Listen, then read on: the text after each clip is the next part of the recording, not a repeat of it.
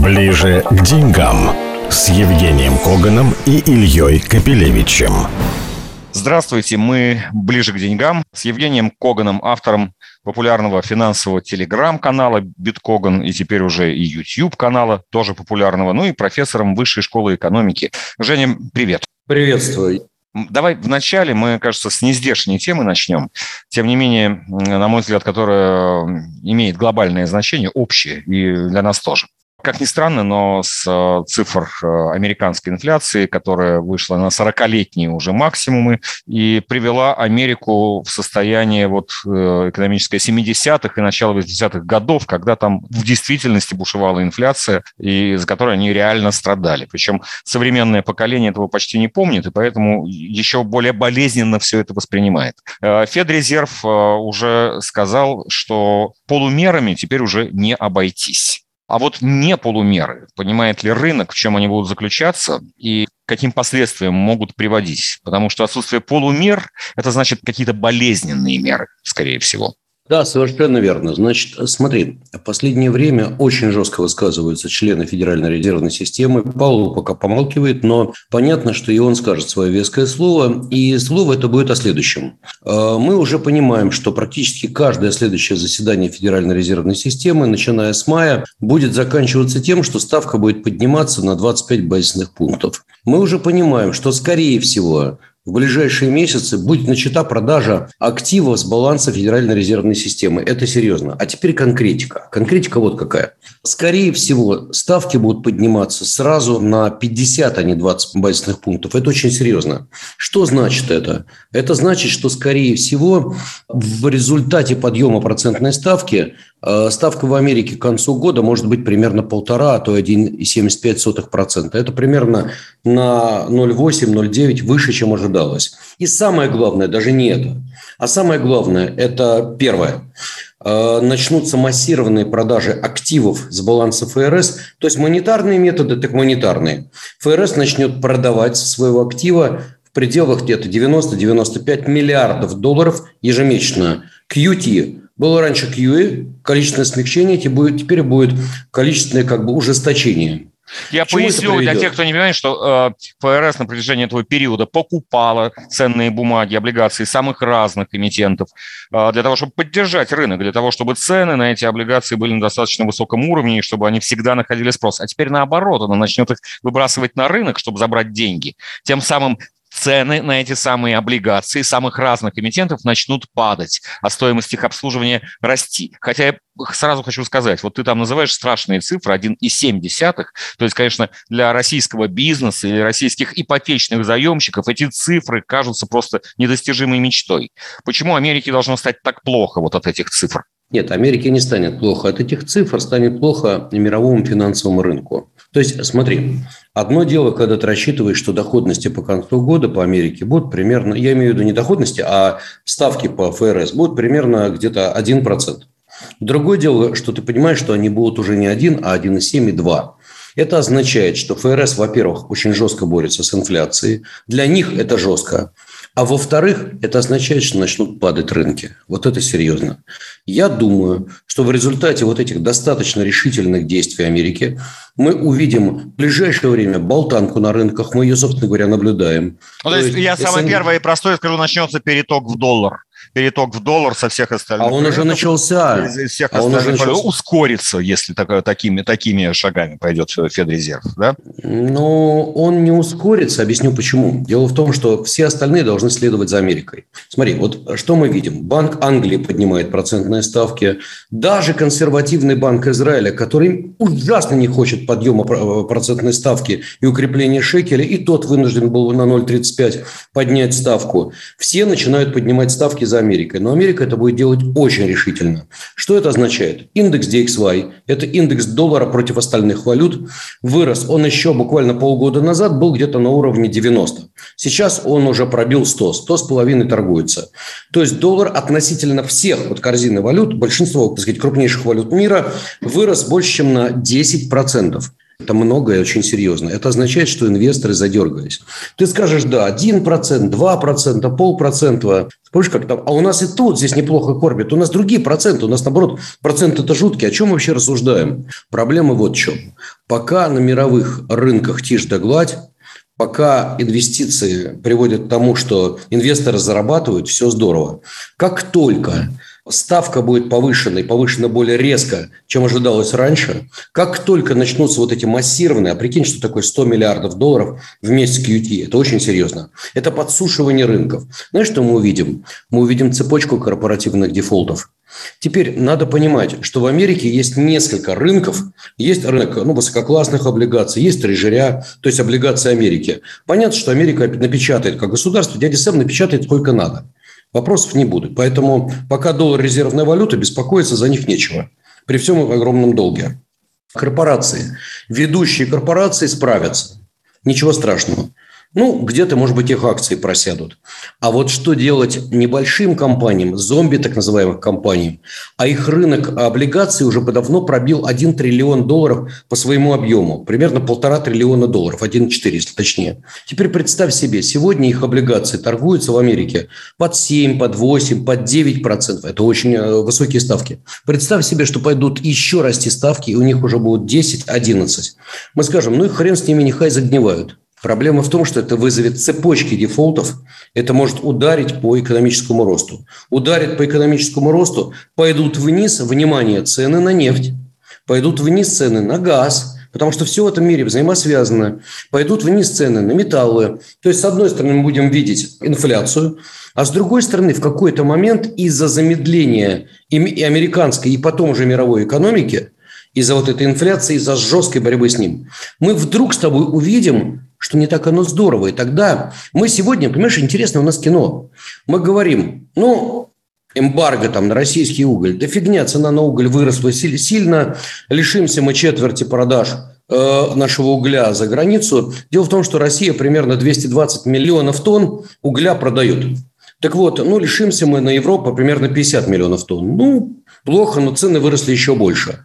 Нефть да, все обсуждают, будет эмбарго, не будет эмбарго. Частичная эмбарго уже сейчас, по сути, нашим компаниям трудно продавать нефть. Более того, если обычно у нас объемы экспорта нефти примерно 6-7 э, миллионов баррелей в день, то сейчас это снизилось примерно до трех. Очень тяжело продавать. Но, тем не менее, благодаря тому, что высочайшие цены на все, то, в общем-то, ну, пока ситуация с нашим бюджетом не выглядит катастрофично отнюдь. Я тебя удивлю. Может быть, даже, несмотря ни на что, из-за этого стремительного роста цен на все, в том числе на энергоресурсы, у нас бюджет в 2020 году есть шанс, что он сверстается с профицитом. Он ну, с профицитом, он, он, он с профицитом уже. Он, он уже, он уже э, подожди, э, подожди, не совсем. У нас наша специальная Волан-де-Мор, она тоже, соответственно, стоит денег и стоит денег больших. И, соответственно, давай посчитаем, а это что же расходы бюджета? Сколько они будут, никто не знает. Это ляжет на бюджет в итоге. Поэтому будет там дефицит или будет профицит, сегодня сказать реально очень-очень сложно. Это правда. Это, это правда. Тогда два слова все-таки давай про цены на нефть и вот про наш экспорт. А, цены на нефть э, в последние дни выше 110 долларов. Все это на фоне как раз разговоров про нефтяной эмбарго. Ты сейчас высказываешь, что с 6-7 до примерно 3 миллионов баррелей в сутки сократился наш экспорт. А, Все оценки основанные как бы не на фактах, потому что фактов мы теперь не знаем. Вот э, другие эксперты говорят где-то 4-4,5, что, что, в общем, где-то на 25-30% сократились отгрузки нашей нефти. Ну, вот давай короткий комментарий по поводу перспектив эмбарго в их взаимосвязи с ценами. Значит, выручка нефтегазовый сектор, он давал примерно 30-35% доходов федерального бюджета. Так вот, э, что произойдет дальше? А дальше у нас заложены вообще цены по бюджетному правилу 44 доллара. Заложенные цены в бюджет там порядка 60 с чем-то долларов. А продавать мы будем нефть, несмотря на э, дисконты сумасшедшие, скорее всего в районе 65-75 долларов за баррель. Это означает, что у нас будет достаточно большие поступления. И самое главное, знаешь, в чем? Если раньше эти сверхдоходы шли у нас в ФНБ, то теперь бюджетное правило отменено, пока. И эти доходы будут идти непосредственно в бюджет России на, так сказать, восполнение ну, уходящих, так сказать, доходов других. Просто посчитал, тут обалдел сам. Из-за роста цен получается, что доходы э, бюджета могут составить и 10, может даже 10,5 триллионов рублей. Все это, правда, временно, пока цены высокие. Но, тем не менее, факт остается фактом. Ближе к деньгам с Евгением Коганом и Ильей Капелевичем. Перейдем теперь к личным финансам. Я как никогда самая частая тема финансовая среди людей, с которыми я общаюсь, и даже не очень близко знакомых, а вот просто случайные разговоры. Оказывается, многие люди а, научились пользоваться хорошими в то время, хорошими финансовыми инструментами, покупать всякие евробанды, хоть э, российские, хоть не российские, хоть корпоративные, а то и структурные ноты. Это все наши брокеры, размножившиеся, профессиональные в наших банках в той жизни, приучили. Вот. И ведь всем казалось, что ну, нету ничего надежнее. Может быть, не сверхдоходно, но зато в валюте, значит, застраховано от каких-то, в том числе геополитических рисков, как тогда казалось. А теперь э, мы и не мы, мы и они, скажем так, мы находимся все в состоянии всеобщего, простите, технического дефолта. Иностранные инвесторы, которые здесь в нашем рынке поучаствовали, зависли здесь, не могут продать. Если смогут продать, то не смогут вывести очень долгое время. Значит, владельцы наших евробандов, что государственных, что корпоративных, значит, по техническим условиям, да, мы рассказываем постоянно эту картину, что ни государство не может в долларах оплатить по техническим причинам, ни наши компании не могут оплатить в долларах. Вот, а те, самое смешное, что владельцы этих евробандов и просто владельцы всяких валютных активов, здесь российские наши простые инвесторы, которые по 3, по 5 миллионов рублей инвестировали, это не яхты, это просто нормальные, хорошие сбережения среднего класса они все отделены теперь от этого, поголовно. Вот что ты скажешь вообще? Есть выход из этой ситуации? Скажем так, пока боевые действия активно очень идут, и пока идет пятый, шестой и прочие пакеты санкционные, говорить о том, что сейчас вот кто-то будет заниматься бедными зависшими инвесторами, к сожалению, не приходится. Э, изучая ту ситуацию с финансовой нашей системой, с санкциями, я думаю, что валютные ограничения еще, ой, как не скоро снимут. Несколько лет так точно они будут. И когда нам договорят, что это до сентября, ну, мне хочется сказать, блажен, кто верует. Вот, э, понимаешь, вот эта вот специальная специальность наша, она, соответственно, затягивается, э, расходы растут, соответственно, можно ждать еще, еще каких-то жестких решений. И мы видим, что ситуация накаляется. Точка бифуркации, когда казалось, что вот сейчас сядут и о чем-то договорятся, ну, непонятно, где она и вообще есть ли она и что дальше. Поэтому, смотри, в этой ситуации, да, произошел дефолт очень по, по многим параметрам прежде всего фундаментальный философский дефолт всех, то есть юридических систем, систем хранения ценных бумаг и прочее, прочее. Рано или поздно судебная система все равно начнет работать. Соответственно, ну, надо просто, наверное, подождать. Другого выхода я не вижу сегодня. Просто не вижу. Хорошо. И еще одна тема коротко. Сейчас э, в нашей стране недоступны терминалы Bloomberg и Reuters, а наши компании э, для того, чтобы не попадать под э, дополнительные санкционные удары, получили право не публиковать публично, публичные компании получили право не публиковать свою финансовую информацию, структуру сделок, контрактов, а, соответственно, прибыль, вообще, вообще все параметры. Вот скажи, пожалуйста, ладно, простые инвесторы, они вроде бы не всегда все это читали, да, но они хотя бы следили за тем, что вообще в новостях говорится, у кого хорошо, у кого плохо. Скажи, пожалуйста, вообще э, экономическая информация как таковая, которая важна людям, она в нашей стране, возможно, сейчас, теперь, в результате? Ну, давай по порядку. Значит, э, каждый инвестор не обязан копаться во всех отчетах. Для этого есть специально обученные люди. И у меня есть такие люди, и в других инвестиционных структурах. Да, есть аналитики, которые внимательно под лупой изучают всю эту отчетность, разбираются с ней, и потом уже дают свои рекомендации. Причем все по-честному, никаких тут шуток не было.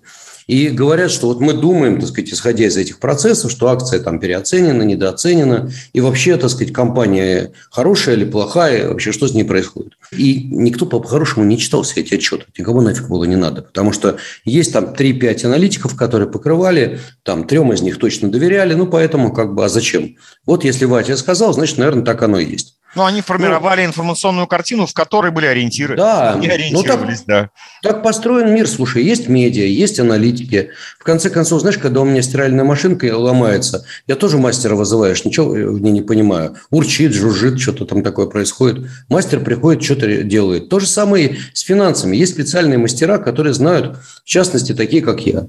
Но мы разбирали эти все вещи. Теперь что будет? Я тебе скажу. С одной стороны, нам будет сложнее работать. С другой конкуренция уменьшится. Плюс. Ну, я шучу, конечно. Я всегда во всем ищу плюсы. Вот, а если серьезно, да, мы будем ориентироваться на некие тренды, на некие косвенные показатели. Вот. Я, конечно, не скажу, что мы все станем ясновидящими. Хотелось бы, конечно. И будем угадывать, что происходит с компаниями. Но и будет сложнее понимать, насколько тяжелое финансовое у компании положение, насколько легкое, насколько у нее все хорошо. А это значит, что фондовый рынок станет волатильнее, потому что ну, все будет основано больше на слухах, а не на фактах. Ссылаться будет трудно на что-то. То есть будет больше инсайда, а значит больше коррупции. Это стопроцентно. То есть это плохо, когда публичные компании не публикуют свои данные. Это плохо, когда государство закрывает какие-то данные. Потому что чем более прозрачная экономика, тем, в общем-то, больше э, места свободному фондовому рынку. По большому счету, или тебе фондовый рынок, или тебе закрытая экономика.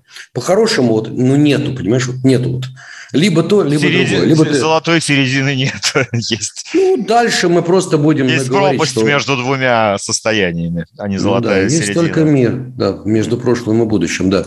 Так вот, понимаешь, будет в ином случае просто гадание и догадки, что вот исходя из этих принципов, исходя из данных, например, ЦРУ, будем смотреть на сайте ЦРУ, будет выясняться, что вот там берем информацию, на сайте ФРС, на сайте Всемирного банка, будем брать информацию откуда угодно. Женя, я, стороны... чтобы закончить, скажи, пожалуйста, все-таки со стороны наших финансовых регуляторов, как, на, на твой взгляд, не, не нужны ли какие-то меры, которые хоть как-то восстановят информационную инфраструктуру нашего, нашей экономики?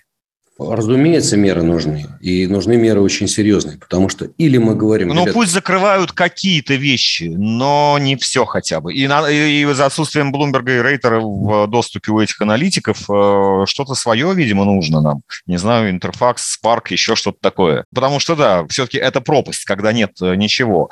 Ты ожидаешь появления какой-то новой инфраструктуры.